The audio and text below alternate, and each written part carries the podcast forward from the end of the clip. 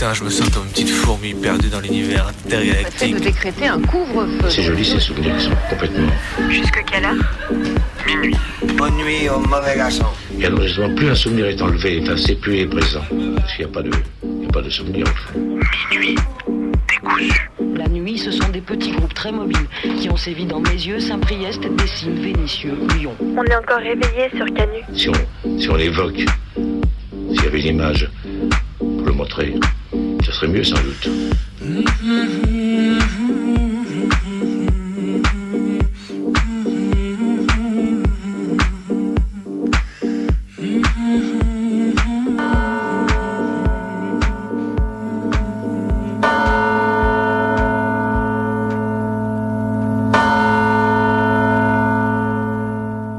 Le week-end, il fait beau.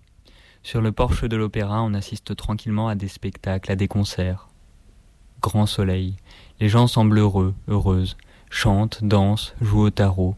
Le déconfinement approche. On pense à la réouverture des cinémas. On réfléchit aux films qu'on ira voir, aux terrasses sur lesquelles on se posera. On ira au cinéma dix fois, vingt fois, cent fois, à en faire vomir nos comptes en banque, avant qu'une nouvelle vague nous reconfine chez nous. On en oublie presque la tristesse qu'il y a à se réjouir d'une brève liberté chronométrée, à 21h, au lit, et le lendemain, travailler. Mais il fait beau, et les nouvelles, les dernières qu'on accepte encore d'entendre, sont bonnes. Alors pour une fois, j'avais envie de faire une brève joyeuse. Je ne sais pas si c'est réussi. Ah, si c'est pas beau de taffer dans le secteur éducatif en ce moment, particulièrement on est dans le secteur éducatif, donc on est dans l'éducnat, les relations de travail sont saines, zéro tension idéologique ou politique à l'horizon, tout est calme. Sauf à Roubaix, un AED s'est fait licencier pour faute grave suite à une situation pour le moins hallucinante. Alors après un débat sur l'usage du terme d'esclavage à la place de captif proposé par un prof d'histoire géo à un élève en retenue, argumentation à partir d'un décret du code noir à l'appui, zéro ambiguïté, le prof l'allume en lui disant qu'il n'est rien et qu'il remet en cause l'éducation nationale. L'AED s'excuse, ne pensait pas mal faire. Il fait un petit post sur FB pour en discuter avec des amis le soir même et se fait allumer par la CPE le lendemain. Il est accueilli comme un terroriste dans l'établissement, on lui rappelle Conflans-Sainte-Honorine, on lui dit qu'il met en danger l'établissement. Convoqué, son combat de militant antiraciste est pointé du doigt, il est signalé pour radicalisation auprès du service département du service de la sûreté territoriale par le collège et les keufs viennent carrément lui poser des questions chez lui. Cette histoire hallucinante rapportée par Street Press la semaine dernière, bien qu'un peu longue à rapporter, est importante dans ce qu'elle souligne du degré de républicanisme dangereux dans lequel sont tombés nombre de bahuts et administrations. Signaler quelqu'un à la sûreté territoriale n'a rien d'anodin, c'est un geste qui acte la délation comme mode de fonctionnement dans le monde du travail. Mais quoi de moins étonnant quand de nos jours, on nous bassine à droite et à gauche sur un supposé ennemi? Intérieur à la nation. C'est l'histoire d'un éducateur de profession anarchiste de conviction qui est mis en cause lors d'une enquête pour destruction d'un bien par incendie en Réunion. Perquisition, garde à vue et toujours aucune preuve de sa culpabilité à l'horizon. L'homme est relâché et mis hors de cause, une histoire qui finit bien, sauf que six mois plus tard, notre bonhomme reçoit un coup de fil de la gendarmerie. Il doit se rendre à la caserne des justices avec sa caisse pour faire retirer un mouchard. Ni une ni deux, notre homme se penche sous sa voiture et découvre un petit boîtier vers l'avant. Six mois après avoir été blanchi, il découvre donc qu'il est resté sous étroite surveillance policière qui a décortiqué ses déplacements sur la base de simples soupçons. Et vous serez heureux, heureuse d'apprendre que c'est parfaitement légal. Le recours à tout moyen technique destiné à la localisation en temps réel d'une personne, à l'insu de celle-ci, d'un véhicule ou de tout autre objet, sans le consentement de son propriétaire ou de son possesseur, si cette opération est exigée par les nécessités, est autorisé. Alors, pensez-y. On parle pas assez fort, on ne parle que de ça, c'est bien normal d'ailleurs. Le rétablissement de l'esclavage est une faute morale, bien sûr. Crime, double crime, triple crime, on peut multiplier les adjectifs. Il n'y a aucune ambiguïté là-dessus. Et ça ne viendrait à l'idée d'aucun historien sérieux de nier sa responsabilité dans ce fait, de dire qu'effectivement la Révolution française l'avait aboli en 1794 et que de ce point de vue c'est une régression. Ce monsieur oublie au passage de dire que quand on l'avait aboli quelques années avant, on avait aussi été les premiers à le faire. Donc au petit jeu de qui est Oui, le plus mais monstrueux. il l'a rétabli, Napoléon. j'ai très bien compris, mais Mm. là on voit bien que c'est un petit peu la France dont on parle, pas seulement de Napoléon. Et c'est un petit peu ce qui Il est- aurait pu ne pas le rétablir, ce que je veux dire. il aurait abs- non mais attendez, moi j'ai aucune ambiguïté là-dessus. C'est une faute morale et- et en plus de ça, il était plutôt au courant qu'il commettait aussi une forme de transgression morale parce qu'il y avait beaucoup d'écrits à l'époque de l'abbé Grégoire de Robespierre qui étaient contre l'esclavage. Donc il le savait. Voilà. Une fois qu'on a dit ça, euh, l'Occident n'a pas inventé euh, l'esclavage. Euh, Il y avait des esclaves à Athènes qui n'étaient pas noirs. Euh, il est évident que sous le Premier Empire, tous les esclaves étaient noirs puisqu'ils habitaient dans les colonies, mais ils n'étaient pas esclaves parce qu'ils étaient noirs. Pour la bonne et simple raison, par exemple, qu'en France, qu'on pourrait appeler métropolitaine, les Noirs étaient libres. Donc on peut parler d'état raciste, si vous voulez. C'est pas, c'est pas, c'est pas un état qui est lié à la couleur de peau. Euh, donc c'est deux sujets différents. À notre empire colonial. À notre empire colonial. Casse-toi. Ce 1er mai, tout le monde a pu observer en action pour la première fois les nouvelles équipes de liaison des keufs au sein des manifs. En plus des renseignements généraux, ceux-ci se déplacent dans le cœur de la manif et ont pour tâche de garder contact à tout moment avec le cortège afin d'éviter une escalade. Ce que j'adore, c'est que déjà que de penser que c'est en calmant le cortège que les choses se passent bien. Quand t'as des équipes de 20 porcs de chaque côté qui marchent en te regardant pour voir quand te péter au moindre geste de travers. Mais bon, ce qui est aussi intéressant là-dedans, c'est que ces nouvelles équipes suivent le très loué exemple allemand dont le modèle de désescalade est censé être l'un des plus beaux d'Europe occidentale. Sauf que bon, le 1er mai à Berlin, comment dire, les keufs ont harcelé le cortège comme en France, ont fait tant de blessures au crâne que les équipes de street medic ont manqué de matériel de premier secours, ont eux-mêmes été ciblés par les condés et donc empêchés de soigner les blessés. Le clou de la brillante communication policière des équipes La com policière a guidé les manifestanteux directement dans des nasses. Si c'est pas beau la désescalade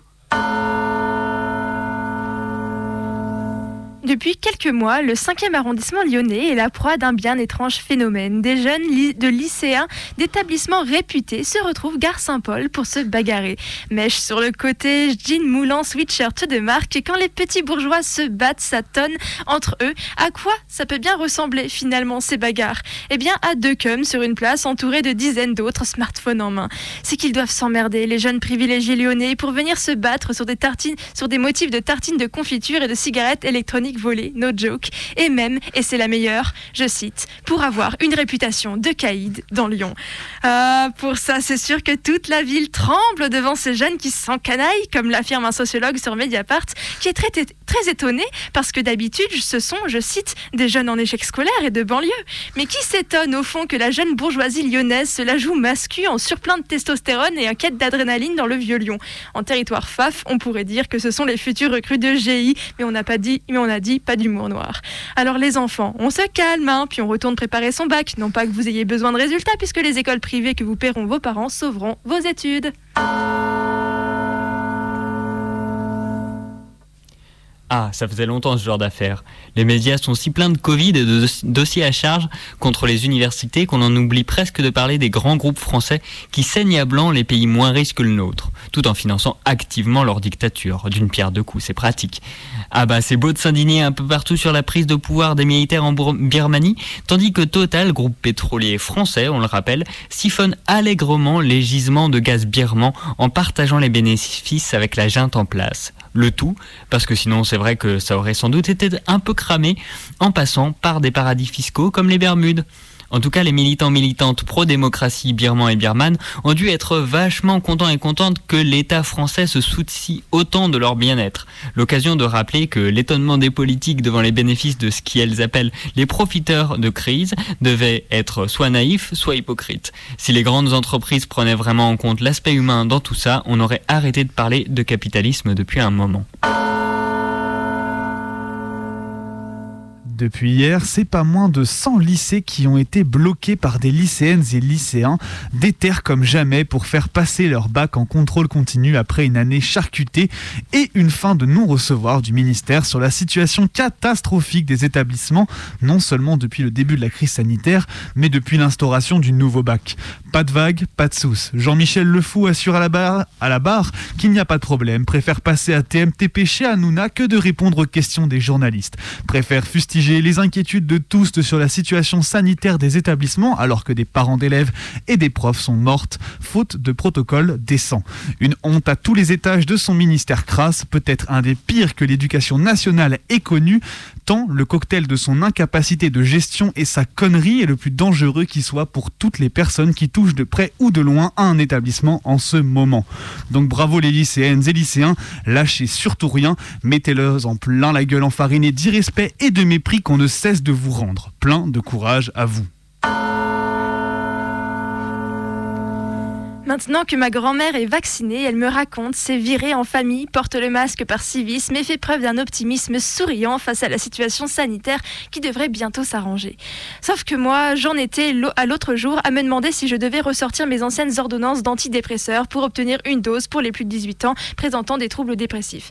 Alors je l'ai pas fait, bien sûr, je me suis juste dit à quoi bon finir mon mémoire pour juin, puisque de toute façon en juillet, il n'y aura pas de vacances possibles. À quoi bon s'énerver contre les antivax, puisque de toute façon, il n'y a pas assez de doses pour tous. À quoi bon espérer une preuve d'humanité quand on demande aux gens de crier leur IMC devant les centres de vaccination? J'ai fait comme tout le monde, j'ai dit ça va aller, faut bien que ça finisse un jour, et je me suis réjouie d'un couvre-feu à 21h qui ne permet même pas de faire légalement mon émission sur Radio Canu. Est-ce que je suis contente que ma grand-mère soit vaccinée? Oui, extrêmement. Est-ce que je trouve ça bien qu'elle l'ait été avant moi? Oui, absolument. Est-ce que je suis quand même jalouse? Oui, tout à fait. Le jour de ma vaccination, je vous jure, je vends un pour aller acheter une bouteille de champagne. Et il est presque 23h15 sur les ondes rebelles du 102.2 FM Radio Canu. Et vous écoutez, comme tous les mardis soirs de 23h à minuit, votre émission Minuit décousu.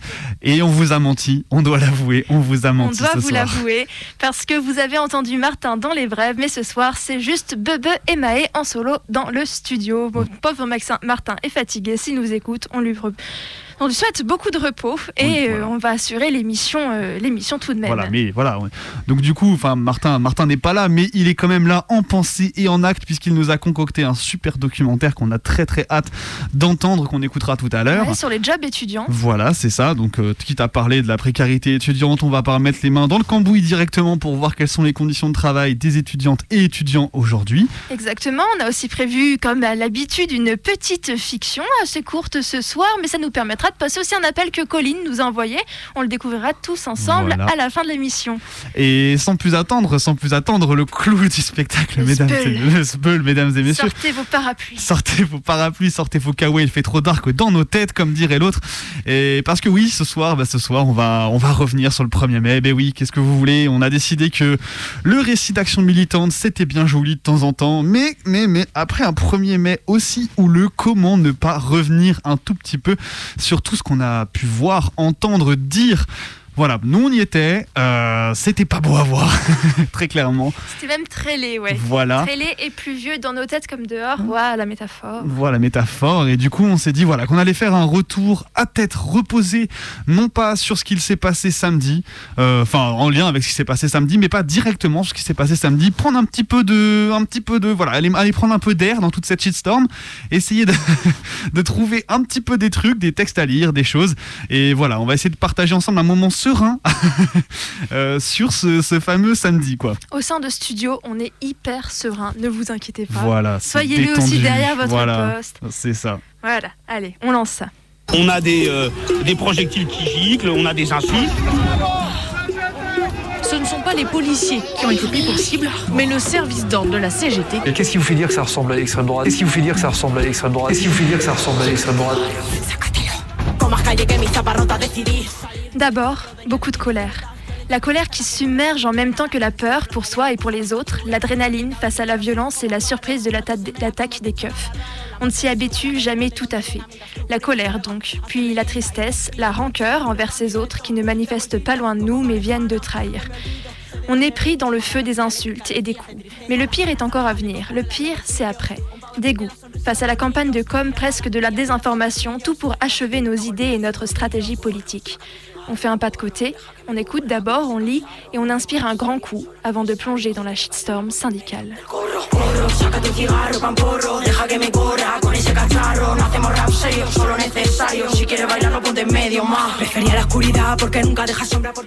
Depuis samedi, on a tout entendu sur les autonomes de la part de l'ensemble des orgas de gauche. Éléments ultra, commando contre la CGT, ennemis de classe, proto-fasciste, organisatrice de guet-apens, pire que l'extrême droite. Une en règle, bien organisée et dégueulasse sur les autonomes, nourrie d'un certain nombre de fantasmes, mais aussi et surtout qui sont issus d'une opposition politique historique sur laquelle on aimerait revenir. Car si l'autonomie n'a pas de définition propre, ne représente ni un mouvement ni une idéologie, elle est bien née en opposition au renoncement des organisations politiques et syndicats à prendre effectivement le parti des dominés. C'est une hypothèse stratégique qui tente de concilier libération individuelle et émancipation collective.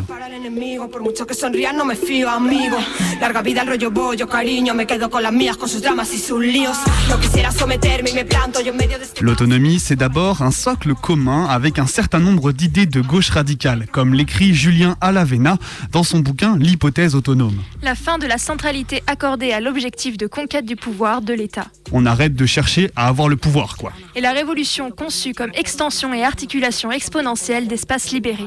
C'est aller, en fait, en gros, d'aller grappiller petit à petit des espaces de liberté qui fera la révolution et non la conquête du pouvoir. Dans les deux cas, il s'agit aussi de réaliser ce qu'on pourrait appeler l'axiome communiste. Comprendre, faire du communisme. Abolir la régulation des rapports sociaux et des expériences personnelles par la loi de la valeur et les formations de pouvoir qui lui permettent d'opérer, dont la propriété privée.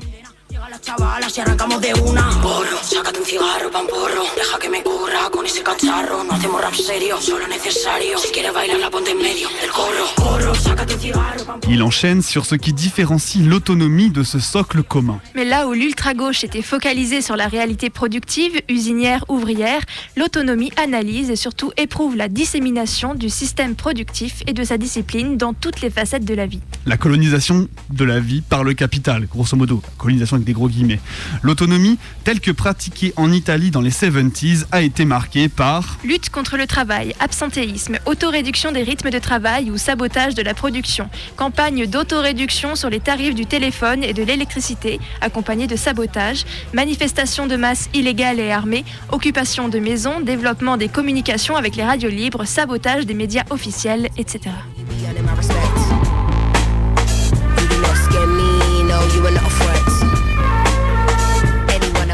Là où la théorie du marxisme traditionnel considérait une telle recherche d'une transformation immédiate de la vie quotidienne comme un vice petit bourgeois et misait uniquement sur la spontanéité des masses ouvrières, la tactique des autonomes consiste depuis à faire coexister ce genre de politique à la première personne avec une participation active aux différentes mobilisations. Et l'auteur de conclure Et pour cause, leur histoire montre que, tenues ensemble, ces deux dynamiques gagnent ainsi chacune en puissance. Fuck it, let me get a birthday cake and it ain't even my birthday. Cause when I switch, then they wanna say that I'm a bitch. You're not listening, you're not listening. I said it with my chest and I don't care who I offend. Uh -huh. Presque 15 heures sur Bellecour. Le gaz retombe au sol aussi vite qu'on se disperse avec la pluie. Une vieille passe à côté de nous et dévisage en marmonnant ce qu'on a ce tout à l'heure d'autres personnes près des camions de la Cégette et ce que répètent en boucle depuis toujours les médias auxquels plus personne ne croit depuis longtemps. Le cortège de tête, c'est des petits cons qui volent nos manifs, sont là pour la casse plus que pour la lutte, insensibles à la sono bonne marlex, marlesque des camions syndicaux et des slogans vieux comme le monde. Une manif dans la tête de la petite vieille qui passe et visiblement dans celle de beaucoup d'autres, c'est un grand défilé festif. Y être, cela suffit à porter sa voix jusqu'au pouvoir qui agira en conséquent. Casser, c'est rompre un accord implicite avec la République qui décide de ce à quoi doit ressembler la rue et celle qui défile. L'interprétation de la fondation de la République comme apparition révolutionnaire du peuple dans la rue place les républicains au pouvoir dans une situation ambiguë. L'événement de la République n'épuisant pas les mouvements populaires de contestation et de revendication. Elle met le pouvoir dans une situation de dette vis-à-vis de la rue révolutionnaire et l'empêche donc de réprimer indistinctement toutes les occupations de la rue sans risquer de perdre une partie du potentiel légitimateur du rappel de ses origines.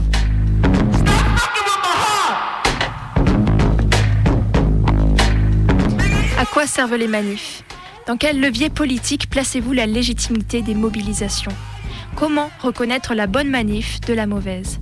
Pour la République, la bonne manif, c'est celle qui n'est pas révolutionnaire. Oubliez l'action directe et l'insurrection. La figure de l'urne est régulièrement utilisée pour opposer le pouvoir institué et les occupations de la rue. Par exemple, en juin 1848, par le président de l'Assemblée Sénard, dit Il ne demande pas la République. Elle est proclamée. Le suffrage universel Il a été pleinement admis et pratiqué. Que veulent-ils donc? On le sait maintenant. Ils veulent l'anarchie, l'incendie, le pillage. Le rassemblement, le ralliement pardon, au suffrage universel ne fait pas l'unanimité dans les groupes qui se veulent, se veulent en rupture avec l'ordre institué, et notamment le mouvement socialiste et ouvrier. Une querelle éclate alors entre ceux qui refusent les logiques de la représentation, à l'image des proudhoniens, puis des alémanistes et des anarcho-syndicalistes, et ceux qui l'acceptent, les guédistes, puis la SFIO de Jaurès, et dans une certaine mesure, la CGT de Jouot. Célébrez la rue, les manifs, comme l'héritage d'une culture révolutionnaire dont vous vous réclamez parfois, mais qu'obtient-on vraiment désormais par la manif paci- pacifique dont veulent bien nos gouvernants? Est-ce que vraiment on n'est plus écouté? Pourquoi défendre corps et âme un moyen d'action dont vous ne pouvez plus garantir l'efficacité? La rue des origines est célébrée, celle de la manifestation est tolérée, mais la rue révoltée, révoltée porteuse d'une modification de l'ordre politique institué est exclue du champ politique légitime. Celui-ci se trouve circonscrit à l'action de gouvernants tirant leur légitimité de l'élection au suffrage universel, qui leur permet de se dire représentatifs de la volonté populaire.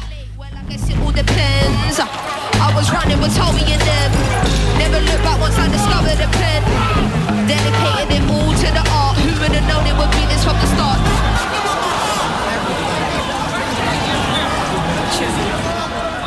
Les affrontements très violents avec le service d'ordre de la CGT ne sont pas une première dans les manifs, très loin de là.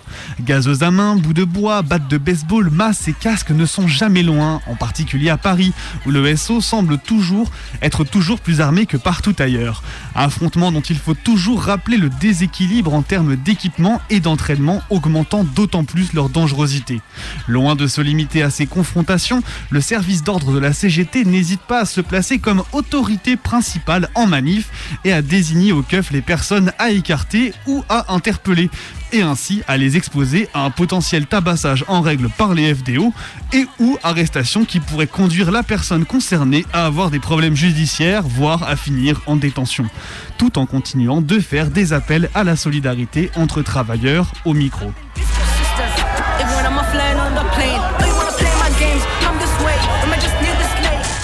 Daniel Tartakovsky, dans son ouvrage Les manifestations de rue en France, rappelle que le service d'ordre est né avec la manifestation contemporaine, à droite comme à gauche. Oui, les services d'ordre sont des collaborateurs de la police, car c'est le rôle qui leur a été attribué. Bien qu'attribué, il n'en reste pas moins que ce rôle peut toujours être critiqué, voire remis en question en manif. D'autant que nous savons que d'autres services d'ordre sont possibles. Nombre de manifs queer et féministes l'ont démontré. Un service d'ordre qui soit au service de la sécurité des manifestantes et non de la police et de la préf pour nous mettre en danger au moindre comportement qu'il considérera comme déviant.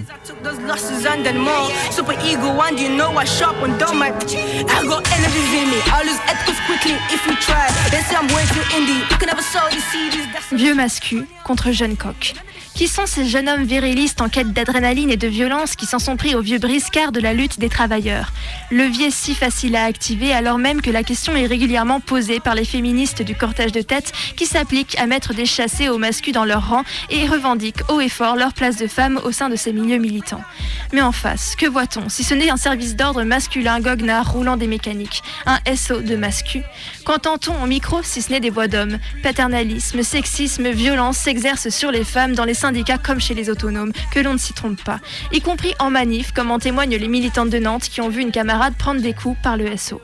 Qu'on ne s'y trompe pas, ni les syndicats ni les autonomes ne sont exempts d'homophobie, de racisme et de sexisme, et celles qui se battent contre vomissent ces agissements comme leur instrumentalisation dans un argumentaire politique foireux. Et moi, je garde en tête les images du pink bloc lyonnais matraqué par les keufs.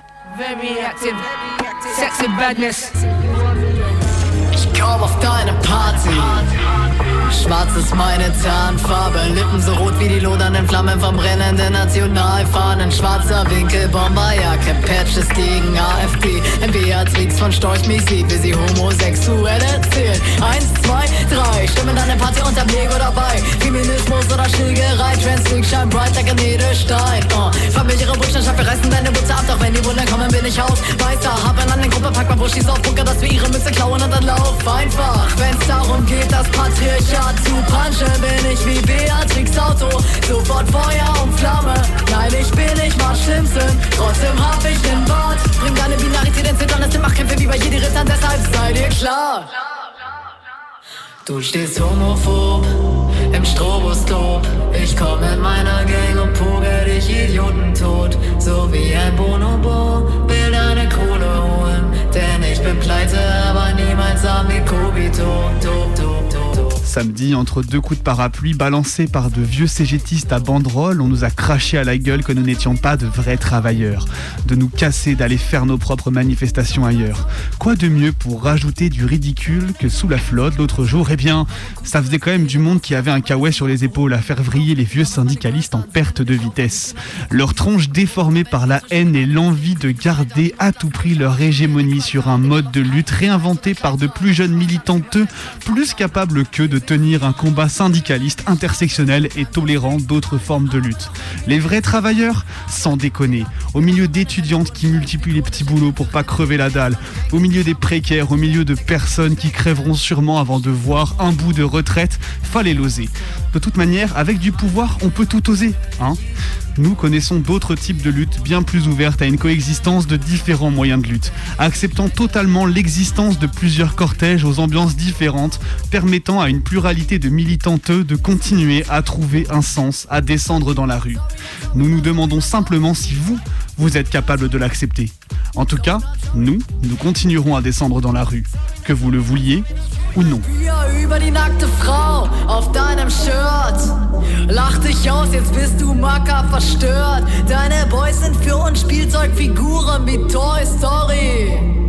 Sorry, not sorry. Ich kill mein Bier über die nackte Frau auf deinem Shirt. Lach dich aus, jetzt bist du Macker verstört. Sorry, not stehst homophob im Stroboskop. Ich komm in meiner Gang und probe dich Idioten tot.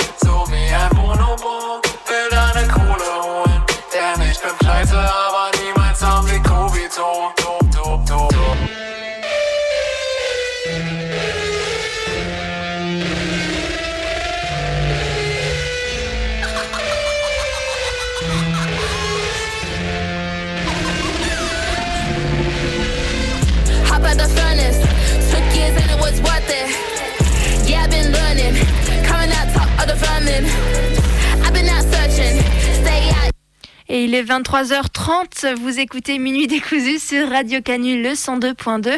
C'était une action militante un peu spéciale parce qu'on est revenu sur ce qui s'est passé le 1er mai ou du moins ce qu'on en a pensé. Voilà, c'est ça. Alors, bien que nous n'étions pas à Paris, parce que bon, il y a plusieurs, il y a plein de trucs qui sont passés euh, le 1er mai, nous n'étions qu'à Lyon, mais euh, voilà, ça, voilà, enfin, on a, on a quand même été là, on a quand même tout vu, voilà, et, on avait quand même envie de réagir par rapport à toute la shitstorm euh, quand je dis on, les autonomes, nous prenons euh, dans les genoux et un peu partout depuis, depuis samedi. Sachez que c'est très violent. Euh, et que voilà, on, est- on a, on, a, on a émis un peu le besoin euh, de, de revenir là-dessus, avec euh, un peu, de, un peu de hauteur, un peu d'air. C'est ça, tout ça nous étonne pas tant que ça. C'est vrai qu'on a quand même hésité à le faire, hein, mais euh, bon, on en avait besoin et on s'est dit que c'était l'endroit où le faire. C'est ça, et puis on a pensé à toutes les copaines qui sont fait fracasser, euh, qui sont fait fracasser samedi, et on a pensé que ben voilà, c'était quand même bien de le faire. Et de leur envoyer notre soutien. Voilà, c'est ça. Donc euh, pensez à tous toutes celles qui ont qui ont mangé avec la répression de samedi, qui a été celle qu'on connaît. Voilà. Voilà, et justement, après, dans notre petit doc, on va vous parler de travailleurs, hein, d'une travailleuse, une travailleuse étudiante. Donc là, euh, on est dans le thème du premier, on va dire. C'est CGET compatible. Voilà, et c'est Martin qui n'est pas là ce soir avec nous, mais auquel on pense très fort, qui a euh, préparé ce petit doc. Voilà, c'est ça. Donc du coup, on va écouter le témoignage d'Eve sur euh, du coup euh, ses emplois étudiants et on écoute ça. Ben, euh, grosso modo, le premier c'était de la manutention dans l'export pharmaceutique. Et donc celui-là, mon père bosse dans l'export international. Mais là, c'était de l'exportation en France pour le coup, il me semble.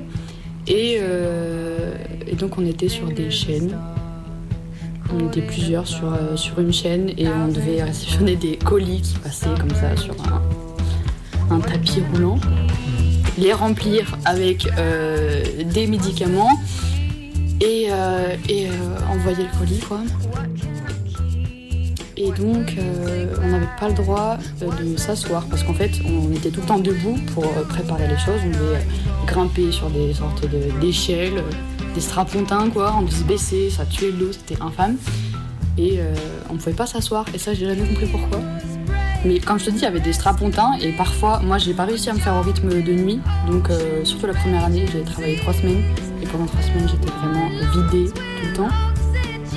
Et, euh, on était euh, supervisé en permanence par une personne, je sais plus comment elle l'appelait, mais bon, elle était un peu la supérieure, puisque les deux ans c'était une femme, qui vraiment était sur notre dos tout le temps.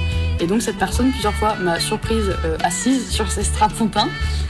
Et euh, c'était compliqué, quoi. Elle se à hurler euh, comme si c'était hyper grave. Mais je, rendais pas Peut-être qu'elle se dit, tiens, elle va, se mettre, elle va se poser, après c'est fini pour 4 heures. Non, j'étais juste au bord du malaise en fait, il fallait que je, je reste pas, peu importe.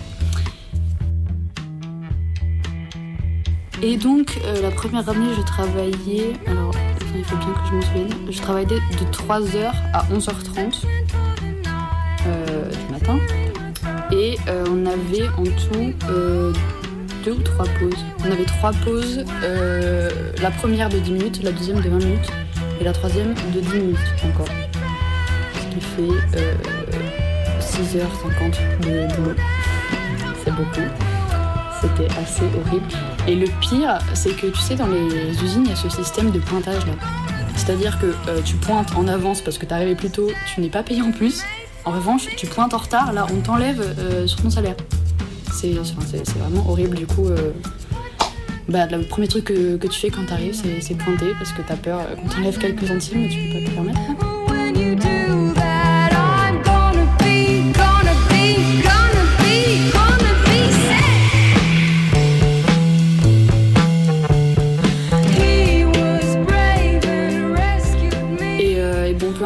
Euh, donc on était surveillés effectivement euh, dans notre travail, euh, de loin comme ça, il y avait toujours un œil sur nous.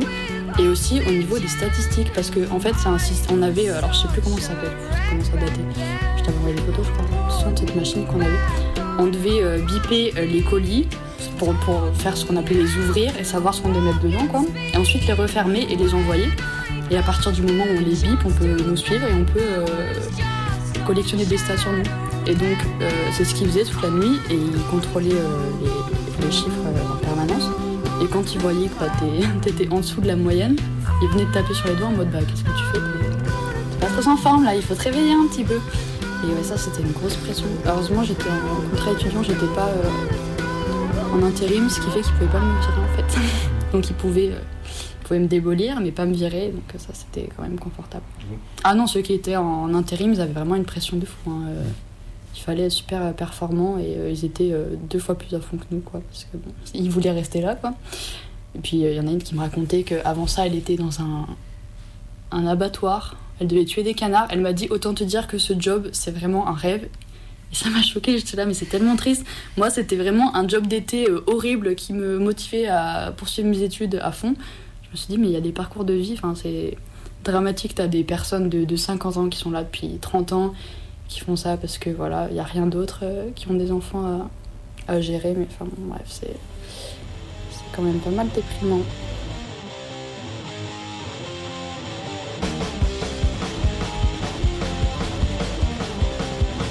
Mais pareil, ça c'était vraiment euh, le petit moment adrénaline. hein. Quand je pouvais garder mon téléphone pour envoyer 2-3 SMS pendant le boulot, je me sentais plus pété, j'étais là hors la loi quoi. Et euh, ça aussi, il fallait vraiment faire gaffe. Alors que, encore une fois, j'étais en contrat étudiant et ils pouvaient rien me dire, tu vois. Je sais pas, c'est. c'est hum, un système qui fait que tu es sous pression tout le temps et tu te dis que le moindre écart est, vraiment répréhensible alors que dans les faits, euh, ils sur les doigts et puis ça, ça passe. c'est terrible. Et puis même le, le week-end arrive, on a les deux jours de week-end, on travaille cinq jours par semaine. Le week-end arrive et on n'arrive même pas à profiter parce que euh, forcément on est formaté euh, au mode de vie nocturne quoi. euh, et c'est épuisant, enfin même sur le corps, euh, une fois que j'ai fini mes trois semaines, mes cinq semaines n'en parlons pas, mais la première année c'est trois semaines, quand je les avais finies, j'ai mis euh, deux bonnes semaines entières à me réadapter, euh, à récupérer parce que c'était euh, c'était épuisant quoi tout le temps. Donc j'ai fait que dormir pendant deux semaines. Et après ça allait mieux. Tous les jours on galère, oui dans le RER, serré comme du bétail. On se rend au travail On se pèle sur les quais en attendant le tramway. Tous les jours on galère, tous les jours on galère.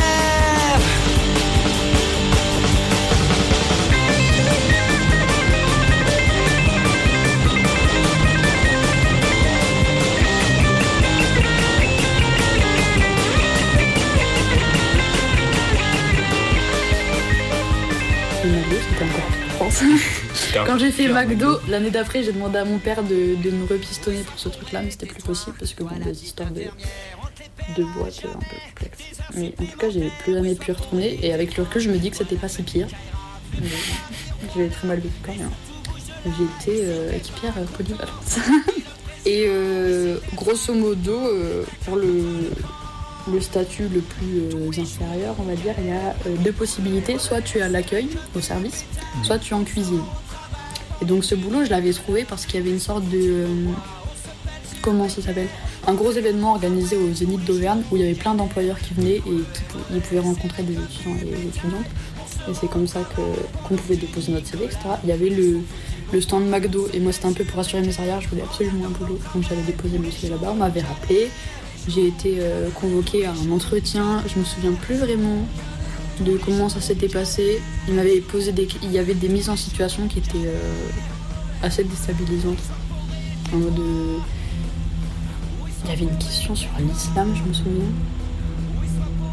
Par rapport au, régime euh, alimentaire spéciaux des gens, co- comment tu gères, qu'est-ce que tu fais, si le, client est infâme avec toi, est-ce que tu t'énerves, tu rentres dans son jeu, est-ce que tu appelles ton manager? Et il y avait plein de questions pièges tout le temps. Je m'en suis sortie et donc j'ai été euh, embauchée. Enfin, embauchée.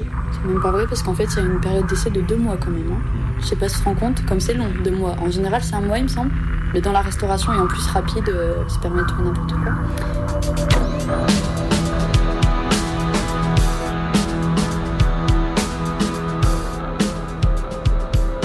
Soit tu es en cuisine, soit tu es dans- au, service. Et tu peux, euh, tu peux euh, présenter une préférence. Moi j'avais dit dès le début, le service ça me va bien. J'aime bien euh, blablater les clients. Même si en service tu blablates pas, finalement tu fais des glaces et tu mets des, euh, des coca dans des sacs. hein. Donc finalement c'est presque comme en cuisine. Et, euh, donc on m'a mise en cuisine. voilà. Et ce qui est marrant, c'est qu'après j'ai parlé avec les- mes collègues qui me disaient à chaque fois, ben, ceux qui étaient en cuisine avec moi avaient tous voulu être en service et ceux du service voulaient être en cuisine. Donc on se demandait s'ils le faisaient pas exprès, tu vois. Première phase de déstabilisation, c'est quand même très bizarre. Mais bon, j'étais en cuisine. Et donc j'ai travaillé là-bas deux mois, parce qu'après c'était la fin de l'été. Euh, D'ailleurs j'avais full mitonné, hein. je leur avais dit oui, c'est pas un contrat étudiant euh, sur l'année d'après. euh, pas vrai, c'était juste pour l'été, au revoir. Et donc c'était un contrat de 24 heures euh, réparti sur 6 jours. Parce que moi mon jour off c'était le... que je me souviens, je crois que c'était le mercredi. Dire euh, ce qui m'a beaucoup marqué euh, au McDo, c'est vraiment euh, la, politique qui, encourage la, la délation. Mais, enfin, c'est terrifiant quoi. La tu sais que le moindre truc que tu vas dire va être retourné contre toi, va monter les échelons, arriver aux oreilles en l'occurrence de la directrice de restaurant, comme on l'appelle, et tu sais que ça va te retomber dessus. Et, et j'ai failli me faire gérer le McDo en étant euh, trop, euh, trop à l'aise, trop amicale. Parce que j'avais pas bien compris à l'époque ce, truc-là de euh, ne fais confiance à personne, tais-toi et travaille. Et donc j'étais peut-être un peu trop cordiale avec les gens et notamment les. comment on les appelait? Les formateurs et formatrices. Au début, tu es suivi pendant une semaine par une personne qui fait tout avec toi pour te montrer contrôler que tu fais bien. Et moi, j'ai pas compris que c'était un petit peu les bras droits des managers et manageuses qui étaient euh, le, euh, les bras droits euh, de la directrice. Et j'étais. J'arrêtais pas de parler avec ma formatrice comme si c'était ma pote. Bien sûr, ça s'est mal passé pour moi. Mais bon, peu importe. Quand j'étais en cuisine, je, déconnais pas mal avec mes collègues et, je prenais pas à leur délire, sauf que eux c'était des anciens et on leur permettait si tu veux. Mais la petite nouvelle qui arrive et qui sait même pas faire les cheeseburgers, faut qu'elle se calme quoi. Ce qui fait que ouais, j'ai été convoquée par la directrice euh, qui m'a dit que. Mais vraiment, c'est mots, hein, tu es trop à l'aise. Je pensais pas qu'on pouvait reprocher ça à quelqu'un un jour, tu vois. Elle aurait pu me féliciter de mon intégration, mais non, non. C'était trop, euh, je devais euh, faire mieux mon cahier quoi. Et donc euh, là, elle m'a fait comprendre que si ça continuait, ben, je finissais même pas la période d'essai. Donc je, me suis excusée, je lui ai expliqué que voilà, c'était une équipe de jeunes et que, et que je me sentais bien, mais que j'allais euh, faire attention. Et ouais, à partir de là, euh, bah, j'ai fait gaffe quoi. En fait, c'est terrible, tu vois, parce que je me souviens, je parlais avec, euh, je sais plus son prénom, mais bon, un mec qui était vraiment sympa, qui m'avait pris un peu sous son aile. Et je me souviens que je disais des trucs, mon inquiétude d'être virée, notamment après ce rendez-vous avec la directrice. Il y avait une manageuse qui était passée. Et là, je me suis dit, bon, bah, c'est mort. Elle a tout entendu. Et je, je savais qu'en fait, elle se cachait euh, derrière euh, la ligne. Et voilà, effectivement, c'était euh, remonté aux oreilles de la directrice qui m'avait convoqué une nouvelle fois en me disant, mais est-ce que c'est normal euh, Est-ce que tu as besoin de parler de ça au travail Pourquoi t'en parles Comme si c'était interdit. Tu fais silence, silence vraiment complet. Faut pas parler de ce qui a été dit. etc. Ensuite, les conditions de travail qui sont quand même pas faciles. Même si euh, à côté de ça, on a que 24 heures. Enfin, je te dis que 24 heures, mais tu sors euh, d'un rush. Il y, avait, il y a différents rushs euh, en restauration rapide. Il y a euh, le plus dur, c'est le mercredi midi. On dirait pas, mais bon, c'est là que les enfants sortent de l'école, les parents ont la flemme, ils les amènent au McDo et puis voilà, c'est fait. Mais c'est le pire de la semaine, donc j'étais bien contente d'y échapper. Et ensuite, en toute logique, il y a le samedi soir et aussi euh, le dimanche soir. Le dimanche midi est un peu chaud aussi, mais c'est gros rush. Et tu sors de là, euh, ça a duré euh, deux heures, mais t'es vidé quoi. T'as envie de rien faire euh, pendant quatre jours. Et bon, le lendemain, c'est reparti. C'est vachement dangereux en fait, on se rend pas compte, mais on manipule des, euh, des grands bacs d'huile bouillante.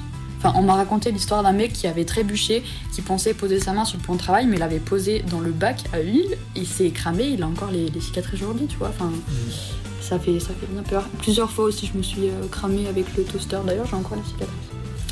Bon, bref. Tout est bouillant. euh, puis il y a une pression tout le temps. Bah, Ils sont vachement euh, à cheval sur les, euh, les conseils, les conseils, les règles sanitaires. Parce que moi, ils ont pas envie qu'il y ait un scandale sanitaire qui leur pète à la gueule, ce serait un peu la catastrophe. Donc ils font vraiment très très gaffe à ça. Ce qui fait que pendant le, le rush, il y a des personnes qui passent au milieu pour tout nettoyer les sols et tout. Enfin, c'est c'est l'effervescence totale. Mais quel enfer quand j'y repense, c'était épuisant. Là, pour le coup, euh, avec euh, le boulot à CSEP, c'était deux semaines de, sommeil. Là, c'était deux semaines de douche. Je puais tellement la frite. J'ai fait qu'il fallait tout le temps courir partout. En plus, ils abusent parce que là aussi, l'ancienneté, ça compte. Il y a des postes bien plus agréables que d'autres. Par exemple, le pire, c'est, je dirais, euh, la, comment on appelait ça? La cuisson viande. Là, tu t'occupes des steaks et t'as pas idée du nombre qui tombe. Rien que pour les Big Mac, il y a deux steaks. Et les Big Mac, c'est le sandwich le plus commandé au McDo. Du coup, t'es tout le temps, tout le temps en train de faire cuire des trucs. Et faut se dépêcher, enfin bon, bref. Ensuite, il y a la cuisson euh, friture, où là, c'est tout ce qui est nuggets, enfin bref, toutes les fritures. Ça aussi, c'est bien galère. Et le poste le plus euh, confortable, finalement, c'est quand t'es en début de ligne, tu lances les pains, tu les, euh, tu les toastes, et ensuite, ouais, tu lances la chaîne, tu mets éventuellement les sauces, ensuite tu fais passer. Et quand t'es sur la ligne, t'es bien. Et en fait, mon tout dernier jour, j'aurais dit, je veux une seule faveur, mettez-moi en début de ligne, et je passerai un bon moment, je serai contente de partir. Ils m'ont accordé.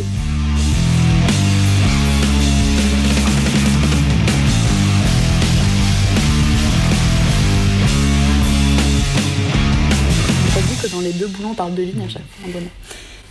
Et euh, façon, les deux se ressemblent, hein, finalement, que tu mettes des, des petits cartons dans des grands cartons ou des feuilles de salade dans des, euh, des pains, c'est un peu le même principe. Et il est 23h47 dans Minuit décousu sur le centre de 2 FM Radio Canu. Et vous, donc voilà, on vient d'écouter le doc que nous a envoyé Martin. Malgré son absence ce soir, on lui fait un gros gros big up. Euh, tout en qu'on a reconnu les salles majestés dans son montage. Et j'apprécie les salles majestés. Voilà, et merci beaucoup Eve aussi pour, euh, pour ce témoignage fort édifiant. Et bah, on arrive à la deuxième partie de l'émission. On va Voilà. plus tard enchaîner donc euh, sur une petite fiction, puis un appel de Colline depuis Paris qui elle nous a envoyé. On découvrira tous ensemble. Mais avant ça, on va passer une petite musique. Voilà, c'est ça, on va faire un petit big up parce que bon, on a oublié que vous pouvez aussi nous appeler, chers auditeuristes. Bon, là, le téléphone marche pas bien, mais vous pouvez nous faire un petit big up sur Twitter si vous voulez. Le tweet, c'est mdécousu. Voilà, j'avoue qu'il est un petit peu tard vu que on approche de la fin de l'émission, mais pensez-y, la prochaine fois, on sera là, on prendra vos zik et tout. Voilà, donc là, on fait un petit big up à, à Mathieu, un très, très, très, très bon copain. On espère que ça va bien à Grenoble. On lui passe un petit, un petit morceau pour lui faire du bien qui s'appelle, parce que du coup, j'ai plus le nom devant moi. Together, Forever, Everywhere Voilà, c'est un beau programme et on s'écoute ça. de Pierce Pacini.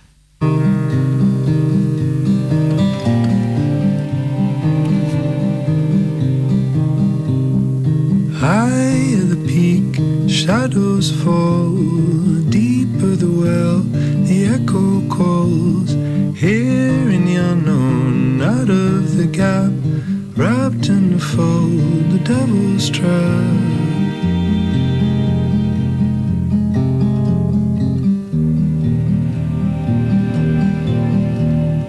Milder the winter, fairer the tide, finer dust when sunlight climbs. There with the ether, there with the snow, the flake on the window with the amber glowing. Hmm. Wide was the water, low was the tide, darker the fear. We rose to ride, I held you there together forever, Cover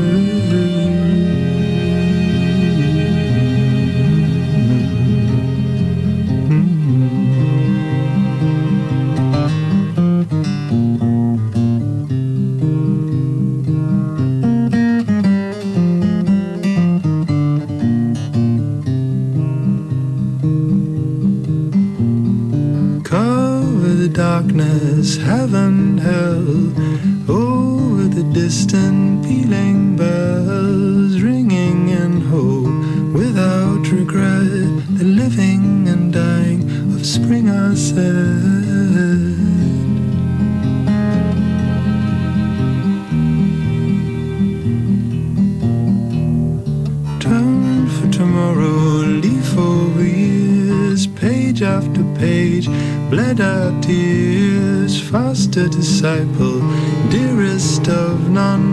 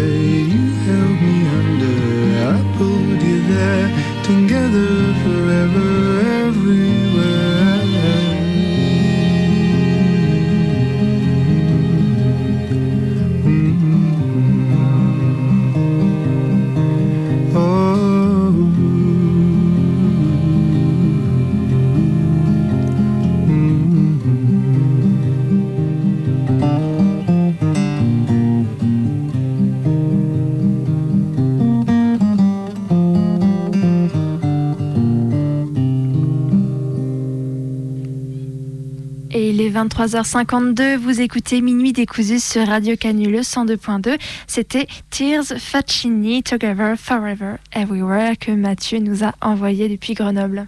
Voilà, c'est ça. Et du coup, bah, là, tout de suite, maintenant, on a un autre appel. Ah non, pas de suite. On a d'abord, voilà, on s'en mêle les pinceaux ce soir. On est fatigué. D'abord, la petite fiction que du coup, Maë nous a concocté ce soir. Là, tout de suite, maintenant, elle a un petit bouquin dans la main.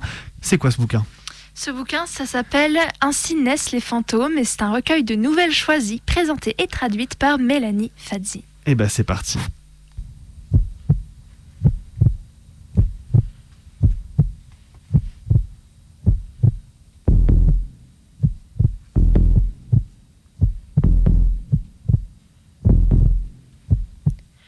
Il m'est arrivé quelque chose d'affreux quand j'étais petite. Je ne veux pas rentrer dans les détails. J'ai dû le faire bien trop souvent dans l'année qui a suivi l'événement. D'abord quand j'ai raconté tout ce, dont je me rappelais à la police, dans le vain espoir qu'elle parvienne à capturer le monstre, puis en parlant des heures durant à toutes sortes de thérapeutes, médecins, psy et autres spécialistes chargés de m'aider. En parler devait me permettre de comprendre ce qui s'était produit, puis de retourner la page. Je me demandais, je ne demandais qu'à oublier. Je croyais que c'était ça, tourner la page. Mais on me répétait que pour y parvenir, je devais d'abord me rappeler. Je croyais me souvenir, j'en étais même sûre, mais on refusait d'accepter mon récit. On me répétait que c'était un fantasme créé pour masquer quelque chose de trop insoutenable pour que je puisse l'admettre. Pour mon propre bien, mais aussi pour aider la police à retrouver ce monstre, je devais me rappeler la vérité. Je me creusais donc la cervelle en m'obligeant à revivre mes souvenirs les plus sombres, en leur fournissant les détails les plus précis, en subissant chacun de ces atroces moments une deuxième, une troisième et quatrième fois, avant de comprendre trop tard que ce n'était pas ce qu'il avait fait qu'il refusait de croire. Il n'y avait strictement rien d'impossible dans un seul détail de mon enlèvement, de mon emprisonnement et des sévices que j'avais subis. Même les détails malsains de ce qu'il appelait ses jeux.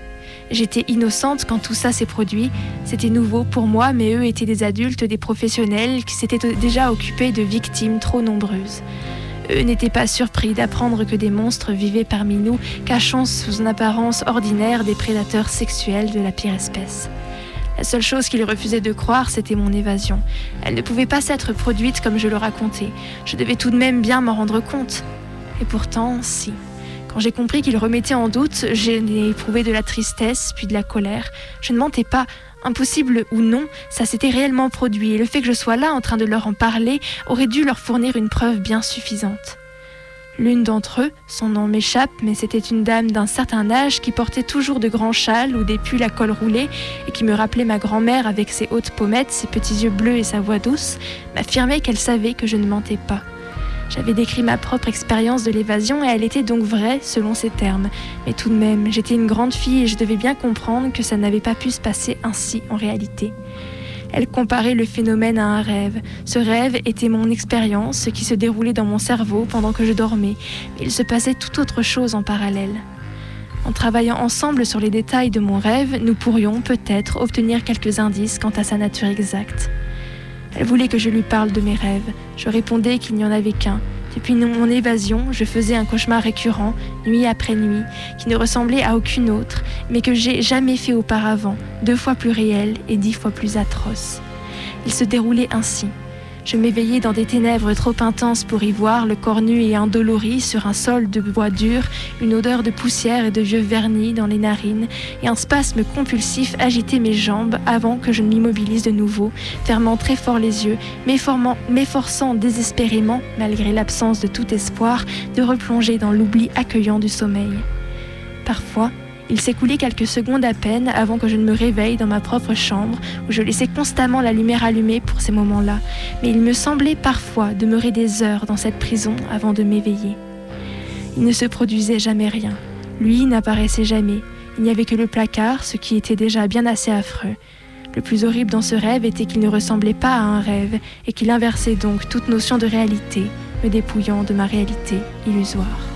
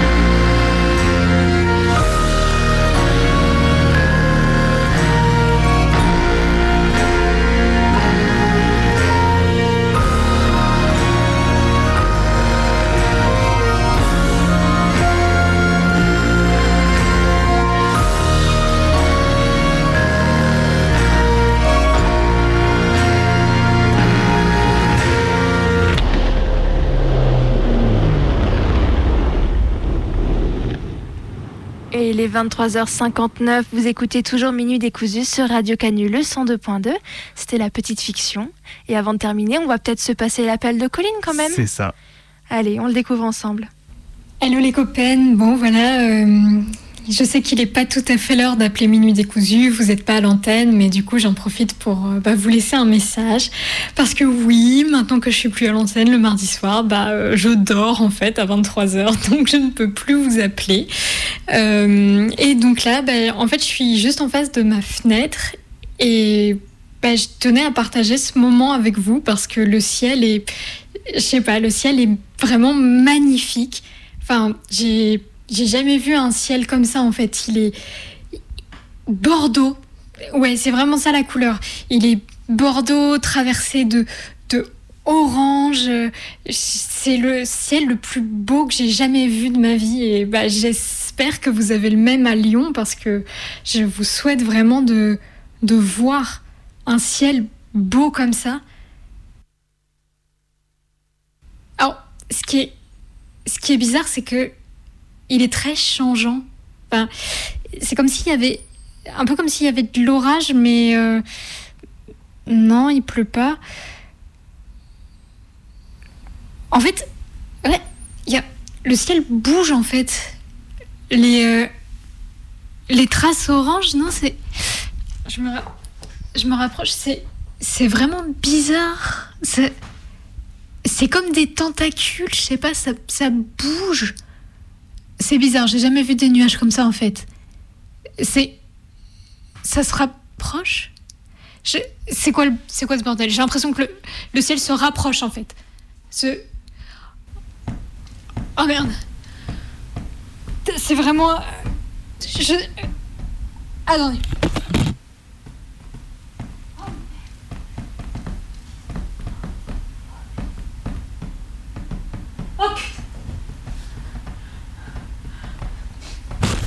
Il y a. Il y a un truc. euh, Il y a un truc vraiment, vraiment chelou là. Je sais pas. euh, oh. Je sais pas bien ce que c'est. C'est comme des. Ça, ça tape. Ça tape contre la fenêtre en fait. C'est. Je sais pas ce que c'était, mais. C'est. C'est pas le ciel. Clairement, c'est pas. Putain, ça s'accumule en fait. Il y a plus de.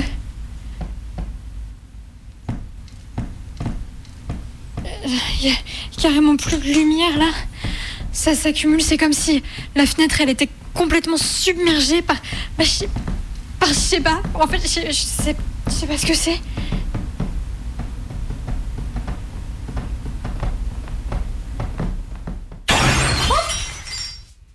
Oh putain.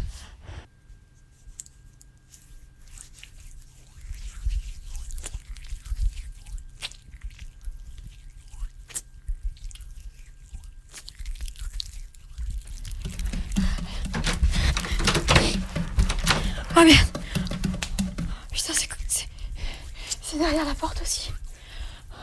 Putain, putain, faut que je monte.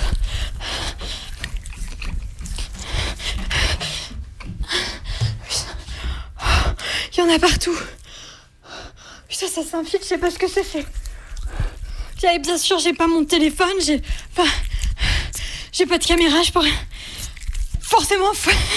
que je fasse de la radio. Putain, ça, ça sert vraiment à rien. La personne va me croire. Putain, ça rentre partout là. Ça grouille. Putain, j'ai peur que ça monte. Je sais, je sais pas ce que c'est. C'est ul- c'est ultra chelou. C'est. Je sais pas quoi. Putain, faut que je me, faut que je me cache. Je sais pas quoi. Putain. Sûr qu'ils vont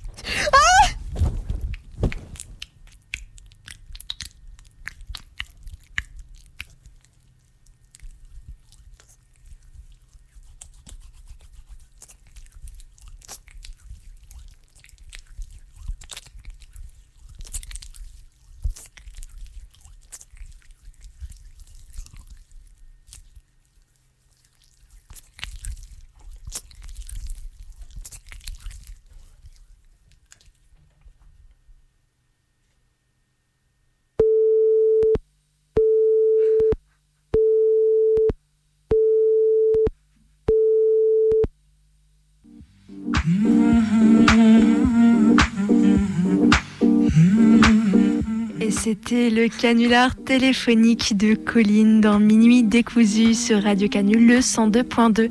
Vous pourrez nous retrouver dès la semaine prochaine, mardi 23h, fidèle au poste. En attendant, vous pouvez nous réécouter sur notre audioblog Arte Radio et nous envoyer des mails à minuitdécousu@laposte.net. On vous souhaite une bonne nuit. Bonne nuit.